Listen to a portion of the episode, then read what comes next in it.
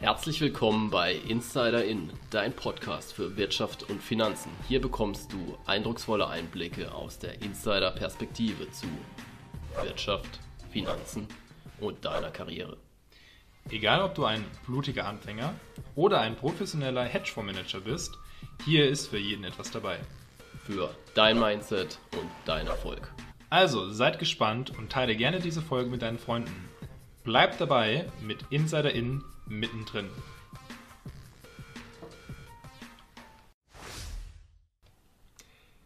Die heutige Folge wird unterstützt von Lensecured.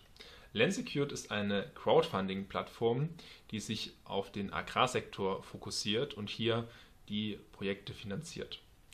Das Besondere bei Lensecured ist, dass die Finanzierung immer gesichert sind, das heißt ein echter Gegenstandswert dahinter liegt und dass in der Vergangenheit dieser Beleihungswert relativ niedrig war. Mit Lensecured kannst du nun in verschiedene Projekte innerhalb von Europa investieren und somit dein Risiko diversifizieren. Vielleicht ähm, mit Blick auf die Zukunft, wie, Anton, stellst du deine Asset-Allokation für das kommende Jahr ein? Was sind so deine Gedanken? Vielleicht auch generell auch gerne dein Ausblick für die restlichen Monate beziehungsweise für das neue Jahr. Ja, mit Prognosen und einem, einem Ausblick tue ich mich in weiten Teilen relativ schwer.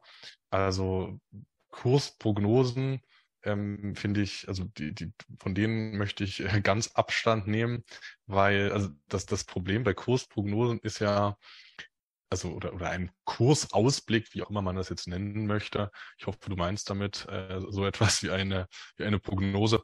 Ähm, das ist ja am Ende nicht nur zu schauen, wie sich die Volkswirtschaft entwickelt oder die Volkswirtschaften oder, oder wie sich die Unternehmensgewinne entwickeln. Ähm, die Unternehmensgewinnentwicklung lässt sich ja noch so halbwegs prognostizieren ähm, mit, mit einem gewissen Unsicherheitsfaktor. Aber äh, was sich überhaupt nicht prognostizieren lässt, ist am Ende die Anlegerstimmung. Und das ist ja das Problem bei Kursprognosen. Äh, selbst wenn ich mit meiner Gewinnprognose recht habe oder selbst wenn ich mit meinen Gewinnaussichten in der Prognose recht habe, dann bringt das ja trotzdem nichts, wenn gerade die, die, die Leitzinsen steigen oder aus irgendwelchen anderen Gründen vielleicht Risikoprämien in die Höhe schnellen, dementsprechend äh, Aktienkurse fallen.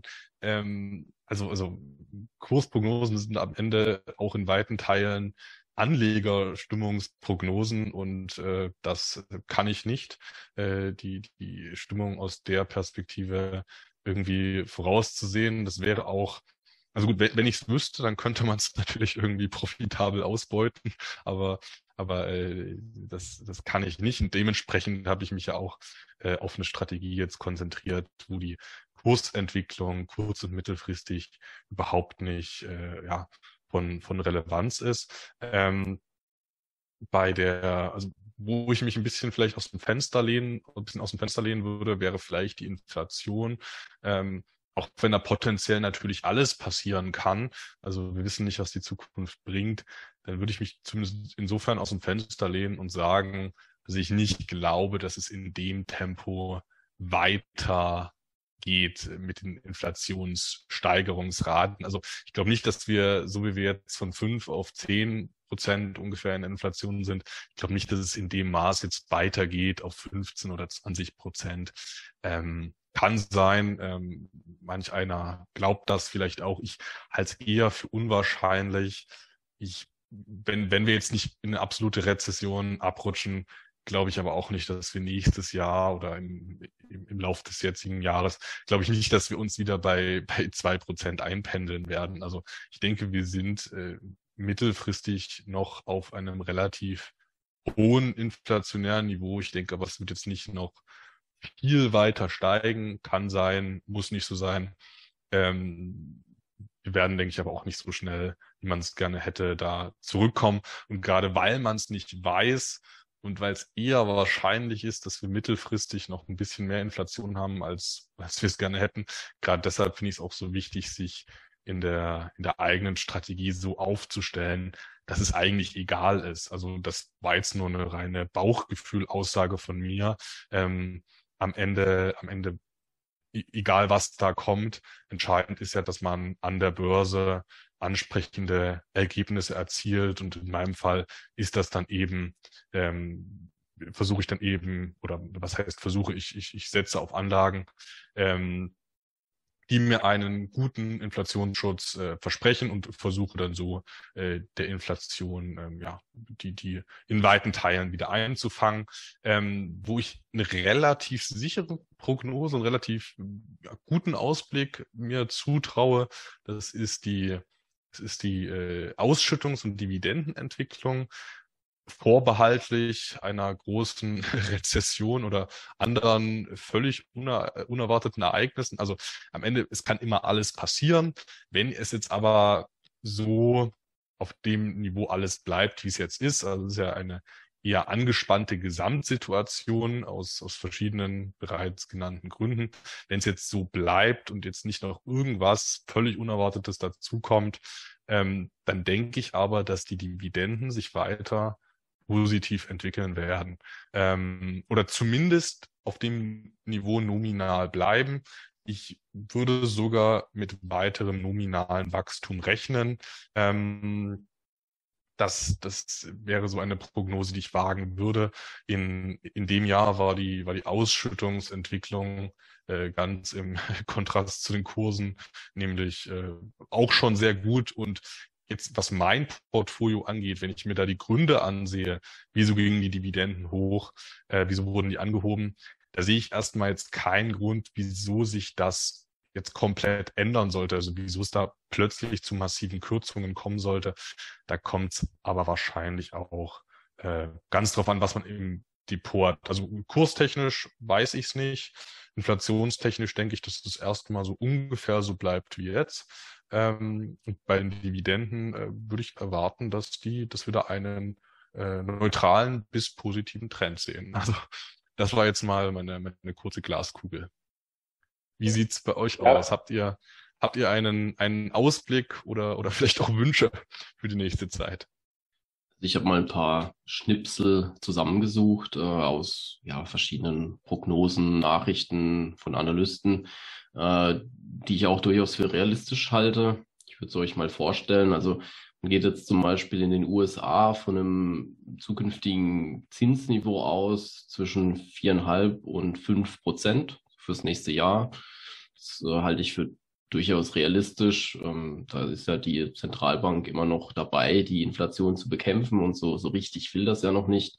Und deswegen glaube ich, wird man da weiter Gas geben und es ist ja auch so ein bisschen der Indikator auch für die weiteren Entwicklungen auf den äh, sonstigen Finanzmärkten, denn das hat natürlich immer ähm, ja, Strahlwirkungen auch für Europa, Asien etc. Deswegen ja, ist auch der nächste Punkt, dass in Europa Richtung ja, drei Prozent und mehr an, an Leitzinsen geht. Das ist durchaus ähm, auch realistisch, finde ich, fürs neue Jahr. Weil man wird weiter versuchen, die, die hohe Inflation zu bekämpfen. Und da gibt es auch Prognosen, dass sie wohl nächstes Jahr so auch bei circa sieben Prozent liegen könnte, nach den derzeitigen Prognosen. Kann natürlich sein, aber auch hier ganz, ganz schwierig einzuschätzen, wie sich das weiterentwickelt. Und ja, steigende Zinsen sind natürlich kurzfristig immer schlecht für Aktien, weil sich da natürlich die Bewertungsniveaus massiv ändern. Ähm, ja, ist natürlich immer die Frage, weil auch nach starken Zinserhöhungen und einer möglichen Rezession ist es dann häufig doch so, dass irgendwann die Zinsen auch wieder gesenkt werden, um eben dann die Wirtschaft zu stimulieren. Wann das sein wird und wie genau das passieren wird, wissen wir natürlich nicht, aber rein aus der Theorie ist sowas natürlich auch durchaus anzunehmen in den kommenden Jahren. Hm, wie stelle ich mich da ein? Äh, grundsätzlich bleibe ich natürlich der, der Strategie treu. Also Aktien werden natürlich gehalten. Ähm, dann ist natürlich die Frage, wenn ja, sich einfach auch die ganzen Krisen vielleicht etwas legen oder die Situation noch übersichtlicher wird. Denn momentan ist es ja wirklich schwierig, da den Überblick zu behalten. kann man überlegen, auch wieder weiter in Aktien zu investieren, beziehungsweise da in solide Titel aufzustocken, wo man sagt, dass das passt, denn tendenziell steigen auch die Dividendenrenditen, wenn sich das Bewertungsniveau bei den Aktien eben nach unten verändert, kann so sein, muss nicht. Ansonsten bin ich kurzfristig dabei, wieder stärker in Anleihen zu investieren. Das ist jetzt so ein Thema, das mag ich eigentlich sehr gern, um da ja, Staaten und Unternehmen zu analysieren und da eben zu investieren. Denn auch da ähm, haben wir nicht nur den Coupon, den, den Zins, den wir bekommen, sondern dadurch, dass viele Anleihekurse jetzt stark gesunken sind, gibt es vielleicht auch das Potenzial für Kurssteigerungen. Bei dem US-Dollar bin ich auch dabei, den weiterhin zu halten. Also ich denke, kurzfristig wird auch der Euro nicht, leider nicht stärker. Und äh, darüber hinaus versuche ich auch die, die Cash-Quote ähm, weiter zu steigern. Denn ja, es tun sich jetzt natürlich auch Chancen auf äh, in der Krise und ähm, da ist natürlich dann auch Cash irgendwo wieder King, denn dann hat man auch die Möglichkeit entsprechend zu investieren und nochmal nachzujustieren. Spannend. Ich wollte auch besonders auf die festverzinslichen Anleihen drauf eingehen, aber das hast du mir schon weggenommen, Dennis, weil ich weiß, dass du ein Freund davon bist. Ja, aber du kannst es gern vertiefen, also ähm, kein Problem. Ja, tatsächlich, tatsächlich ähm, habe ich mir auch auf der Agenda mit aufgenommen, zwei Punkte tatsächlich für mich, ähm, ein bisschen weiter reinzugehen, ein bisschen mehr anzuschauen, wenn ich ein bisschen mehr Zeit habe. ähm, erstens die festverzinslichen Wertpapiere. Ähm, ich fand deinen dein, dein Punkt ganz gut, dass sich ein bisschen genäher zu, zu Gemüte zu führen, ein bisschen basieren natürlich auf den Inflationsraten, weil natürlich immer die Nettorendite der wichtigste Punkt ist für die Vermögensentwicklung oder auch für den Vermögenserhalt. Und zwar sind natürlich jetzt die festverzinslichen Wertpapiere hochgegangen, aber die Inflationsrate ja ebenso. Deswegen ein, spannender Punkt bezüglich den möglichen ähm, Kursgewinnen, Anführungszeichen, also den Gewinn, äh, wenn du die, die Papiere hältst über die Zeit. Und der zweite Punkt ähm, tatsächlich noch mehr auf ähm, Dividenden, Titel oder ja ähm, hohe, hohe Einkommenstitel zu, zu setzen. Da bin ich auch ein bisschen auf den Punkt. Da bin ich bei Anton gespannt, wie sich das im nächsten Jahr ähm, entwickeln wird, weil meistens der das immer ein bisschen versetzt ist zeitlich. Ja, die Unternehmen haben ja letztes Jahr gewirtschaftet und zahlen dann zum Teil ähm, oder beschließen das in der Hauptversammlung und zahlen dann die Dividenden aus. Da bin ich mal gespannt, wie sich dieses Jahr das auf nächstes Jahr auswirken wird. Bin aber, glaube ich, grundsätzlich auch zuversichtlich, dass die entsprechend, also zumindest bei den Titeln wie zum Beispiel bei Konsumgüter oder ähnliches ja auch dann ähm, sehr schnell und sehr zeitnah auf eben höhere Inflationsraten sich einstellen können und das auch weitergeben. Das heißt also auch dann wiederum weitergeben an uns Investoren ähm, mit den entsprechenden Dividenden. Das ist auch mal so ein bisschen mein, mein Take daraus. Ja, du hast, du hast einen wichtigen Punkt angesprochen, Antonio. Ähm, natürlich äh, profitieren wir jetzt teilweise noch von, von Früchten aus dem letzten Jahr, ähm, also die, Dividenden technisch und äh, gerade bei, bei sehr zyklischen und konjunkturanfälligen Werten, da kann es da ja, in einigen Fällen doch noch zu, zu nennenswerten Absenkungen kommen. Äh, ich, ich versuche mich ja tatsächlich sogar also ich versuche mich sogar so gut es geht auch von auch von Dividenden unabhängig zu machen. Das klingt jetzt vielleicht ein bisschen bisschen verwirrend. Äh, tatsächlich versuche ich eben nicht nur über über Dividenden Einkommen zu erzielen, weil da kann es ja alleine durch sowas wie eine wie eine Managemententscheidung einfach dazu kommen, dass im nächsten Jahr weniger, weniger äh, Cashflow fließt. Also angenommen, die, die, die Manager der entsprechenden Unternehmen sagen, der Ausblick, der, der trübt sich so weit ein, die Aussichten sind so schlecht, wir müssen jetzt mal das Geld beisammenhalten und die Hauptversammlung sagt, ja, das ist gut, dann äh, erhalte ich als Aktionär unter Umständen dann äh, weniger Geld. Das könnte sich natürlich in meinem Portfolio auch bemerkbar machen bei einigen Unternehmen, auch wenn ich natürlich versuche, mich in defensiven Branchen zu engagieren, wie auch Infrastruktur und Versorger.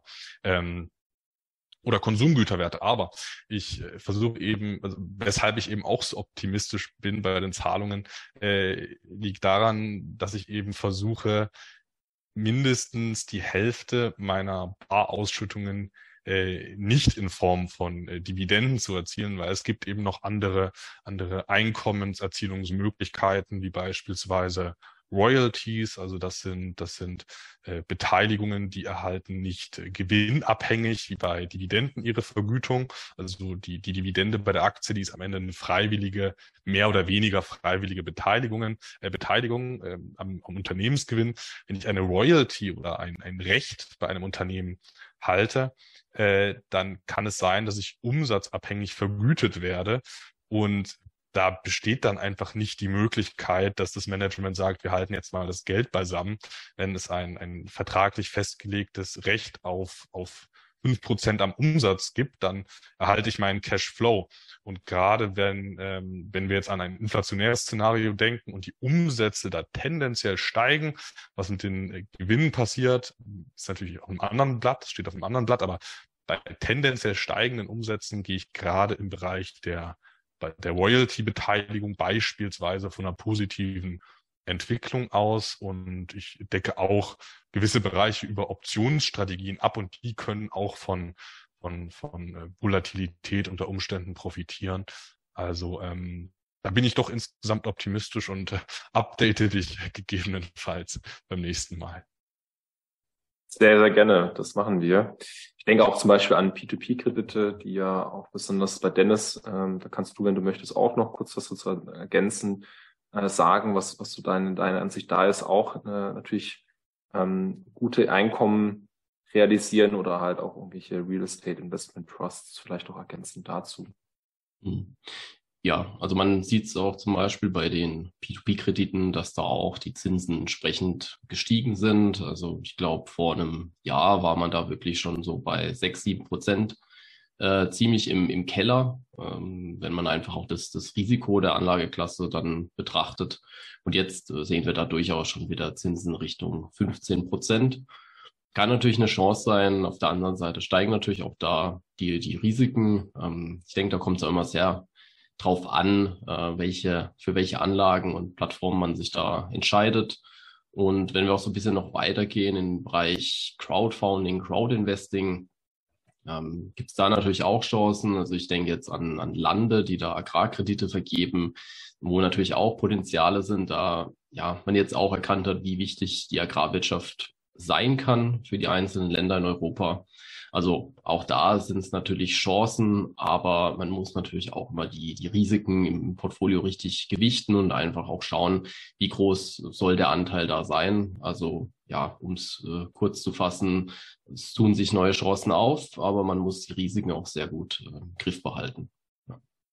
Oder alternativ investiert man in ähm, ungarische Staatsanleihen, die bieten momentan auch 12 Prozent in Forint. Ähm, kann man machen, muss man jetzt nicht. Wie, ist denn die Wechselkursentwicklung? Das ist ja die interessante äh, Frage. Ja, also die kennt nur eine Richtung und natürlich nach unten.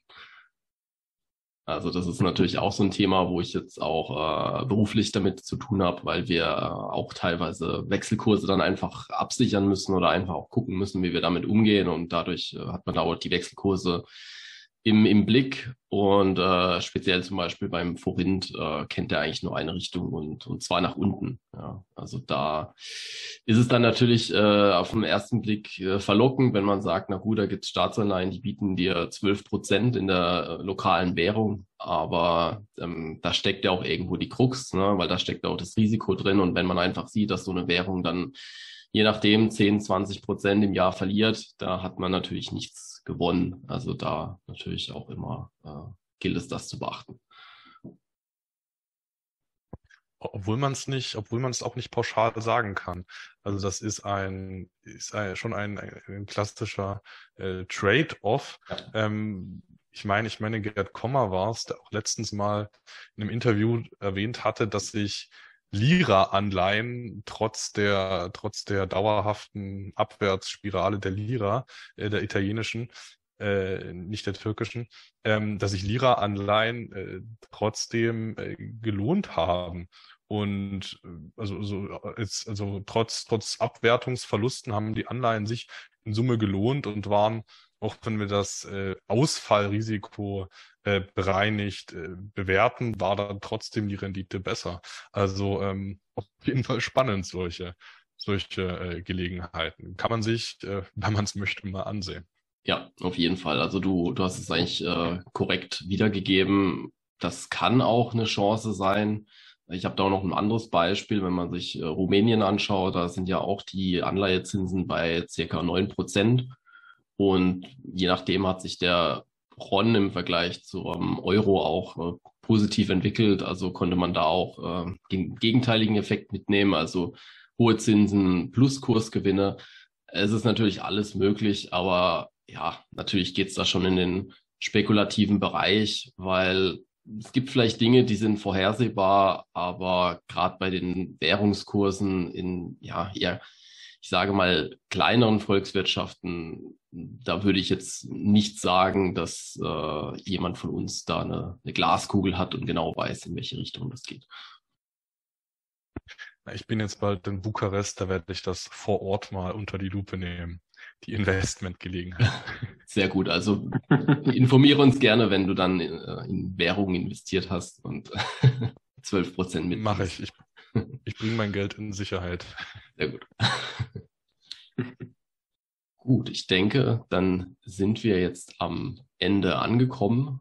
Ich glaube, wir haben jetzt sehr viele spannende Eindrücke bekommen. Einmal auch, wie wir ja die, die Krisen, die Situation aktuell einschätzen, wie wir unsere ähm, Portfolien, unsere Strategie eingestellt haben, was wir verändert haben oder auch nicht.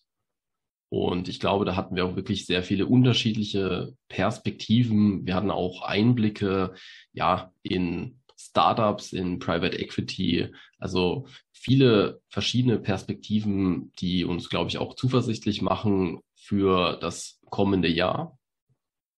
Und auch da haben wir über unsere Erwartungen gesprochen.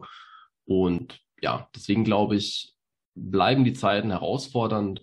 Aber ich glaube, wir sind da alle sehr zuversichtlich und gut aufgestellt.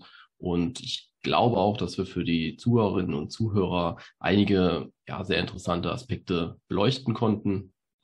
In dem Sinne auch vielen Dank, Anton, dass du wieder bei uns warst. Und wir freuen uns natürlich, wenn wir so eine spannende Runde wiederholen können. Auch danke, Antonio. Und jetzt überlasse ich euch gerne noch ein paar Schlussworte. Ja. Schön, dass du da warst, Anton. Und ich sage auch äh, danke, Dennis. Und Anton, das, das letzte Wort gehört dir. Ja, ich habe zu danken. Danke für die, danke für die Einladung. Ähm, die, die Zeiten, die bleiben auf jeden Fall spannend und wie sich das Ganze entwickelt und äh, wie sich unsere Strategien unter Umständen doch noch verändern, können wir vielleicht nochmal bei einem, bei einem äh, dritten Gespräch äh, unter die Lupe nehmen und dann äh, update ich euch auch noch, was die, was die äh, rumänischen Investmentchancen angeht. Bis zum nächsten Mal. Dankeschön. Danke. Bis dann. Danke. Und wie immer ein kurzer Disclaimer. Keine Steuerberatung, keine Anlageberatung der Podcast spiegelt lediglich unsere Meinung und die unserer Gäste wider. Lass uns gerne eine positive Bewertung für den Podcast da und empfehle diesen Podcast gerne deinen Freunden. Das ist wichtig, damit wir weiterhin hochwertigen und kostenlosen Content bieten können. Also, bleib dabei mit Insider In. Mittendrin.